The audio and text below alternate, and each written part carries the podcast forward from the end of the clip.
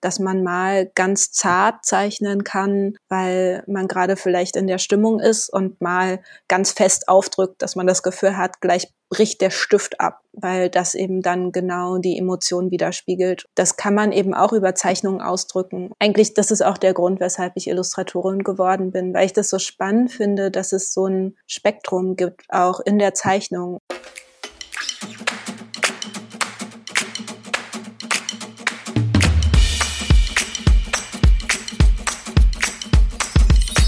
Stories. Geschichten aus der Verlagsgruppe Bells.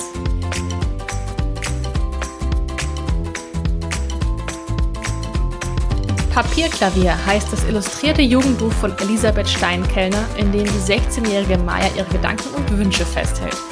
Doch wie wird aus Text und Bild ein Gesamtkunstwerk? Und wie fühlt es sich eigentlich an, das Skizzenbuch eines Teenagers zu gestalten? Das alles und noch ein bisschen mehr wollte ich wissen von der Illustratorin Anna Gosella.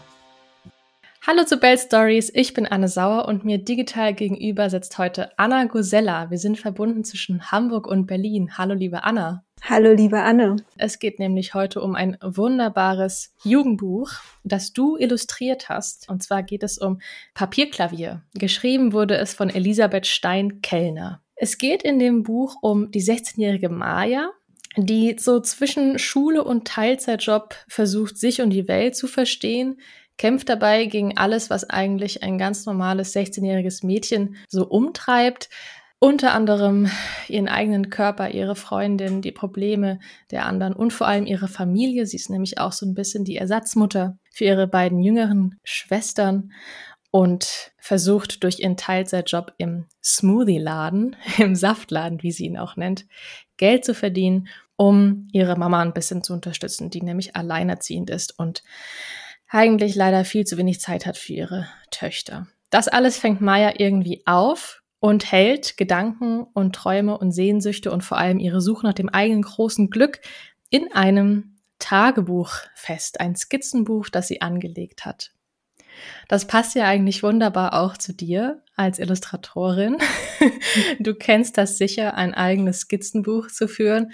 Wie viele Skizzenbücher hast du vielleicht aktuell schon vollgemalt? Was schätzt du in den letzten Jahren? Das ist eine ganz spontane Frage.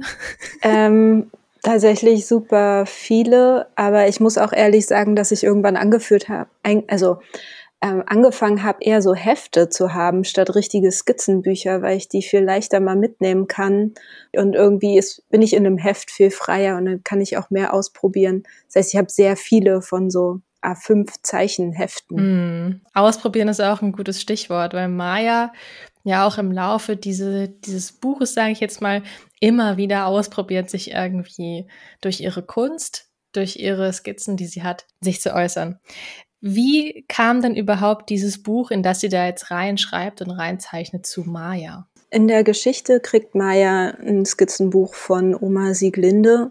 Und Oma Sieglinde ist eigentlich die Nachbarin von oben, eine ältere Dame, die aber eigentlich für die Familie so eine tatsächlich wie so eine Funktion von einer Oma hat und einfach für die da ist und irgendwie auch so seelischen Beistand leistet, aber auch eine Freundin ist, auch für die Mädchen. Und Maya hat eben auch so ein besonderes Verhältnis zu ihr, weil sie immer nach oben gehen kann und da jemanden findet, der ihr zuhört.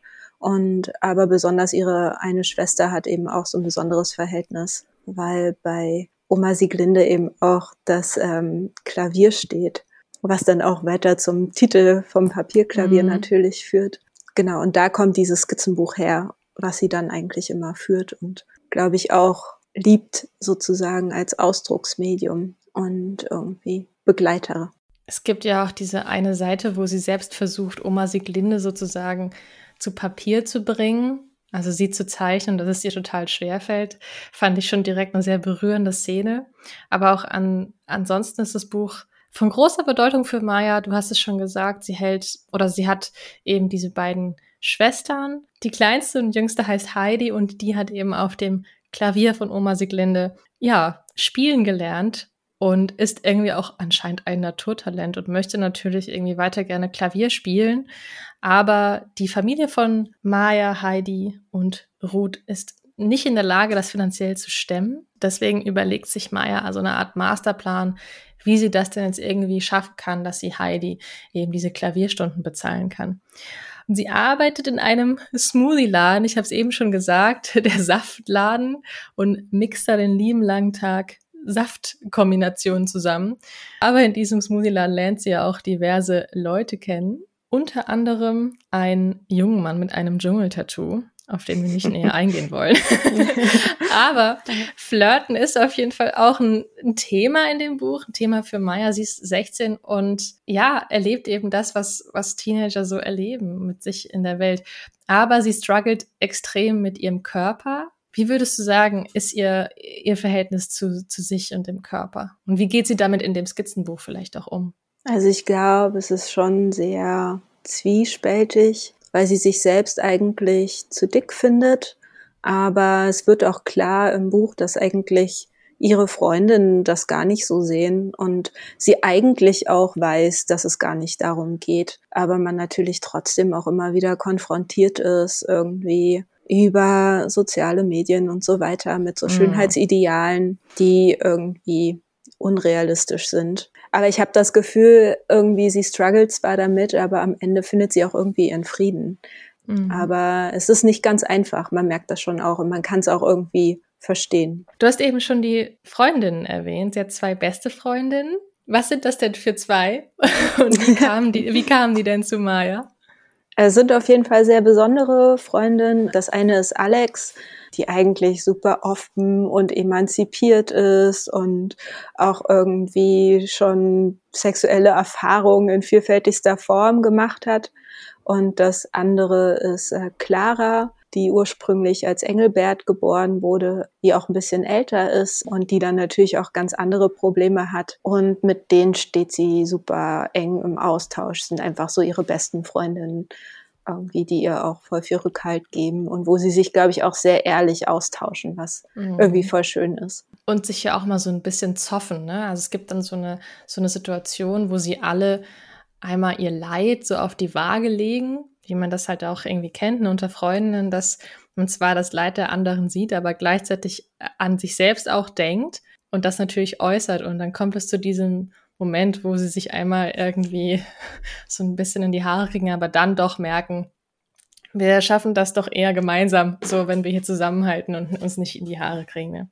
Was ich spannend fand, ist, dass ich solche Figuren und solche Gedanken und solche Impulse, die oder, oder Ideen, die Maya hat oder Wünsche und Sehnsüchte und Gedanken so noch nicht so oft gelesen habe in den Kinder- und Jugendbüchern, die ich damals so hatte. Also als ich 16 war, du hast eben schon gesagt, Carla und Engelbert, Thema Transgender, dann Alex, die sehr emanzipiert ist und auch schon sexuell so ein bisschen die erste Erfahrung irgendwie mit Maya teilt und damit offen umgeht. Und dann ist Maya selbst natürlich auch eine, die sich nicht ja den Mund verbieten lässt. Ne? Also wenn es auch darum geht, die richtigen Wörter zu benutzen und, und inklusiv zu sprechen, ist sie da ja auch ganz weit oben dabei. Und das heißt, sie ist schon so eine im Herzen auch eine Aktivistin, würde ich sagen aber ohne, dass sie jeden Tag rausgeht und das größte Selbstvertrauen hat. Also es ist ein, ein Charakter, der sich gerade erst formt und das fand ich total schön und spannend dazu zu gucken. Wie kam denn überhaupt dieses Skizzenbuch zu dir? Wir haben jetzt eben schon darüber gesprochen, wie das zu Maya kam. Wie kam denn dieses Projekt Papierklavier zu dir? Also tatsächlich wurde ich vom Verlag gefragt, weil ich ähm, mit der Lektorin schon mal ein anderes Buch zusammen gemacht hatte, wo es auch um Fragen ging und was auch so skizzenhaft illustriert war. Und ich glaube, deshalb hatte sie mich wahrscheinlich auf dem Schirm. Und ähm, die hatten eben auch an Elisabeth, die Autorin, diese Idee herangetragen, dass man sozusagen so eine Kombination ah, macht okay. von Tagebuch und Skizzenbuch und dann hatte sie mich eben gefragt, ob wir uns das vorstellen können. Es gab nur so eine grobe Richtung, aber ich konnte mir das ganz gut vorstellen. Es war ursprünglich auch angedacht, dass es so im Ping-Pong-Austausch sozusagen ähm, entwickelt wird. Aber am Ende war das dann dadurch, dass dann doch auch ein bisschen zeitlicher Druck bestand, eher so, dass Elisabeth schon einen Großteil des Textes geschrieben hatte. Also sie hatte am Anfang sozusagen einen Entwurf gemacht, den habe ich gesehen, ähm, durchgelesen, auch daraufhin entschieden, dass ich das total gerne machen will und habe dann Skizzen gemacht und Entwürfe gemacht, irgendwie eine Bildsprache entwickelt. Und in der Zeit hatte sie dann parallel eigentlich schon einen Entwurf für das ganze Buch geschrieben, wo ich dann schon, also wo wir uns auch nochmal drüber ausgetauscht haben, was total schön war, dass sie da auch so offen war, dass ich sozusagen auch nochmal was zum Text irgendwie gesagt habe und wir wirklich im Dialog standen und sie dann aber auch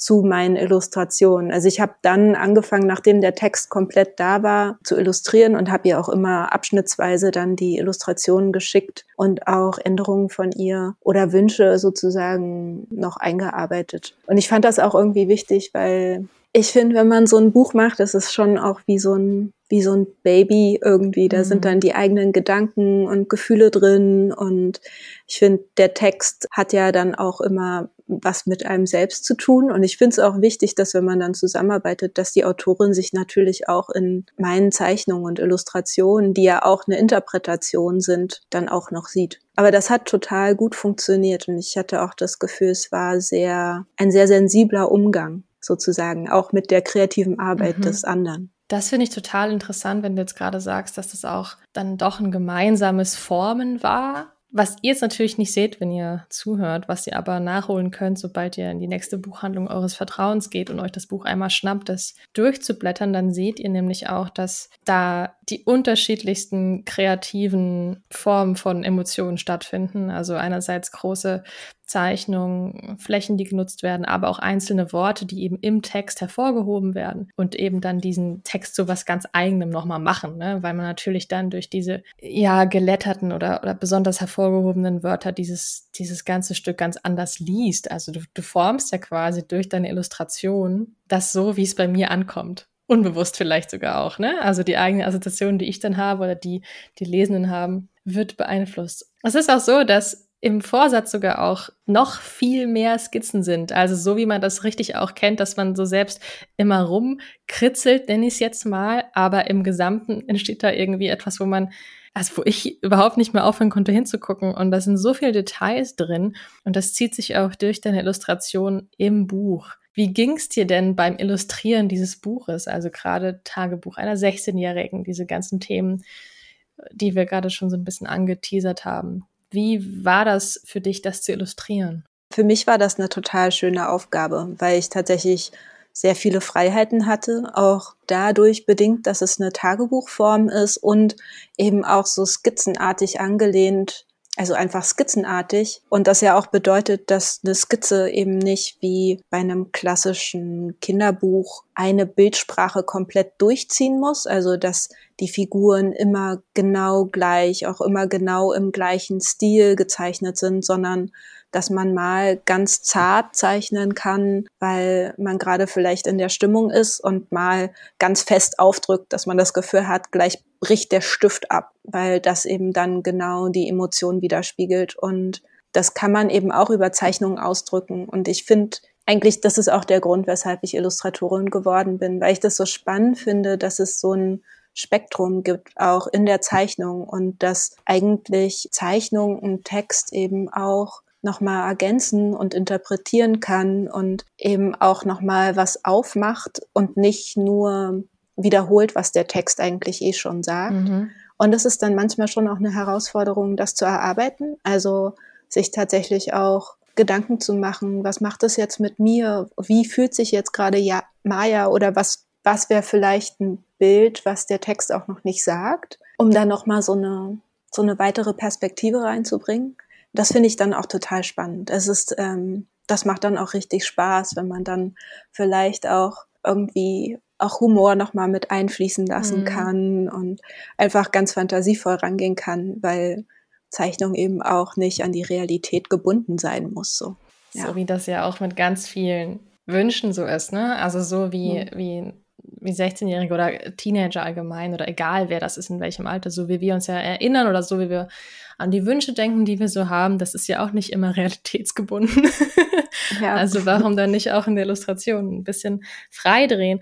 Du hast eben schon gesagt, dass du die Zusammenarbeit mit Elisabeth Steinkellner und dem Verlag super fandest. War sie dann teilweise vielleicht selbst sogar überrascht, was du aus der Story gemacht hast? Also wie war da so ihr Feedback? Ich glaube, sie fand das schon auch super interessant, was ich daraus gemacht habe. Ich weiß gar nicht genau, ob es genau dem entsprach, was sie sich vorgestellt hat. Ähm, ich habe sie auch erst letztens äh, kennengelernt, weil sie zu den Literaturtagen in Berlin war und dann haben wir uns jetzt auch mal persönlich getroffen und es hm. war für mich auch ähm, voll spannend, weil sie meinte, sie hat eigentlich immer schon Bilder im Kopf und lässt dann aber natürlich irgendwie den Illustratoren immer auch die Freiheit, selbst zu wählen, wie sie ja. das interpretieren, was ich total schön finde, da auch so ein Vertrauen zu schenken. Das war ja nicht dein erstes Buch, hast du eben gesagt, ne? Du hast schon mal mhm. eins gemacht. Bei dem jetzt speziell, was würdest du sagen, waren denn da so die, ja, die schönen Herausforderung, diese Geschichte eben mit deinem Stil, den du hast, Illustration in Buchform zu verpacken, wenn man so an Anfang und Ende denkt? Also ich muss sagen, ich fand es tatsächlich auch sehr schön, den Text als Grundlage zu haben, weil das Buch, was ich davor gemacht habe, da hatte ich sozusagen auch selbst das Konzept entwickelt und dann trägt man auch die komplette Verantwortung für, für alles, was man macht. Mhm. Und in dem Moment, wo man im Dialog steht, trifft man nicht alle Entscheidungen allein, sondern man macht das dann auch sozusagen für den Text und eigentlich im Prinzip habe ich ja gezeichnet, was Maya denkt und fühlt. Das hat mir total Spaß gemacht, auch eben in diesem skizzenhaften Tagebuchstil eine Geschichte zu verfolgen und dann aber trotzdem so einen Rahmen zu haben, in dem man frei zeichnen kann. Jetzt hast du eben gesagt, du musst das natürlich das zeichnen, was Maya, was Maya denkt. Was würdest du denn sagen, was, was sind denn so Mayas Träume und Wünsche? Du hast jetzt eine Weile begleitet und ihren Gedanken ja eine visuelle Form gegeben. Wie würdest du Maya beschreiben? Ja, also Maya ist auf jeden Fall eine Träumerin und auch sehr rebellisch und das mochte ich auch an ihr, dass sie so neugierig ist und offen, aber trotzdem menschlich und auch irgendwie auch Probleme hat und nicht perfekt ist. Und dass sie auch irgendwie im Alltag auch kleine Glücksmomente sehen kann und da sehr, ja, sehr, sehr wach ist auch mit ihrer Umwelt und mhm. mit Menschen. Ja. ja. sie findet dann ja irgendwie das Glück in den kleinen Dosen. Ne? Also es ist gar nicht so mhm. dieses große Glück, dass sie zwar vielleicht sich erhofft, aber man ist dann gar nicht so böse, dass es vielleicht nicht so kommt, wie sie sich das vielleicht vorgestellt, sondern ganz anders, weil sie dann doch schafft, auch zusammen mit ihren Schwestern, ihrer Mutter und ihren beiden Freundinnen, da was im Kleinen was für sich rauszuholen. Fand ich auch sehr, ja, es ist, man hat so ein wohliges Gefühl. Also ich habe das Buch in ich, ich lag auf dem Bett in meinem alten Kinderzimmer, in dem ich, aus dem ich ausgezogen bin mit 19 und habe das irgendwie so gelesen und dachte so, ach ja, ist irgendwie schön, dass das die Botschaft ist letztendlich, auch des Buches, dass es dass jeden Tag was passieren kann, was schön ist, was aber auch doof ist, so dass du einfach nie weißt, was passiert. Und damit geht sie, finde ich, sehr unaufgeregt, aber doch, wie du sagst, rebellisch um. Also sie sagt schon klar, was sie denkt und diese subtile Poesie, die sie dabei hat. Also es ist so durchweg oder immer mal wieder kommt so was, kommt so eine, so eine Seite, wo man so denkt, das könnte man sich auch eins zu eins so irgendwo hinschreiben. So. Und mhm. irgendwie, das ist so das, das, das Motto, was da durchkommt. Super cool. Meine Lobeshymne von eben, das haben auch andere so gesehen. Und euer Buch wurde jetzt auch für den Deutschen Jugendliteraturpreis nominiert.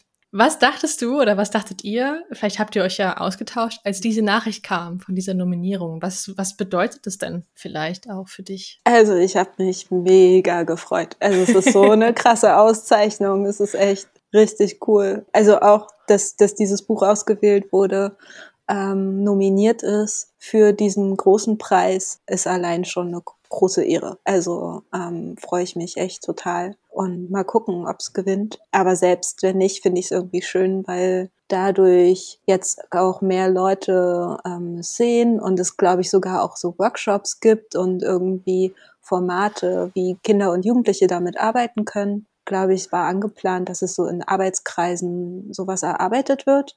Und allein dieses Format finde ich total toll. Mhm. Also ist echt, echt besonders. Mhm. Es ist bestimmt total schön zu sehen, auch in welche Hände das Buch jetzt so kommt, oder? Also ihr habt euch da jede für sich natürlich mit ihrem Teil etwas äh, dabei gedacht und wie du sagtest, das Baby äh, geformt und gestaltet und jetzt dann zu, zuzugucken, ja, was das auslösen kann. Also Workshops finde ich richtig cool. Bekommst du denn auch so mit, wie das Buch an sich aufgenommen wird? Also verfolgst du so ein bisschen bei Instagram oder anderen Medien, was Menschen wie ich dazu zu sagen haben.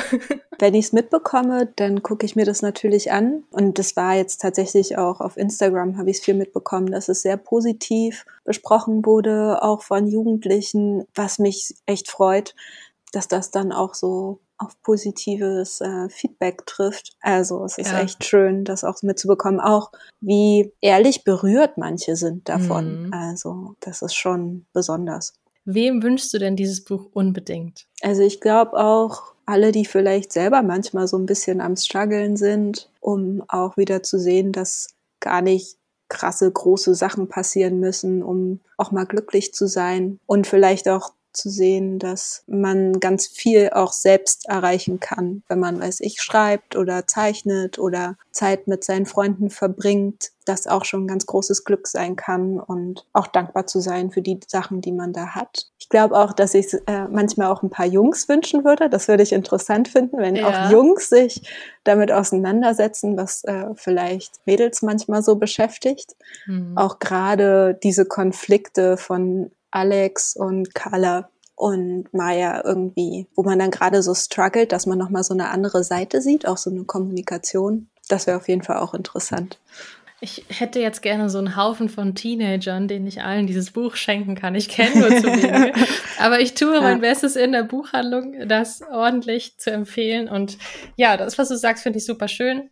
Auch wunderbar für Erwachsene geeignet. Von mir für euch getestet. Ich kann es bestätigen, es funktioniert immer noch. Vielen lieben Dank, liebe Anna, dass du dir die Zeit genommen hast und mit mir über Papierklavier zu sprechen. Und dann wünsche ich dir eine ganz feine Zeit. Ich drücke die Daumen für den Preis und für alles, was noch mhm. kommt. Vielen lieben Dank. Es hat mich auch sehr gefreut. Es ist auch interessant, nochmal darüber zu sprechen, sozusagen gemeinsam zu reflektieren. Ja, wunderbar. Dann hab es gut und ihr alle, die zugehört habt, bis zum nächsten Mal. Tschüss. Tschüss. Das war eine weitere Folge von Bell Stories. Ich bin Anne Sauer und ich sage wie immer vielen Dank fürs Zuhören und bis zum nächsten Mal. Tschüss, bis dahin.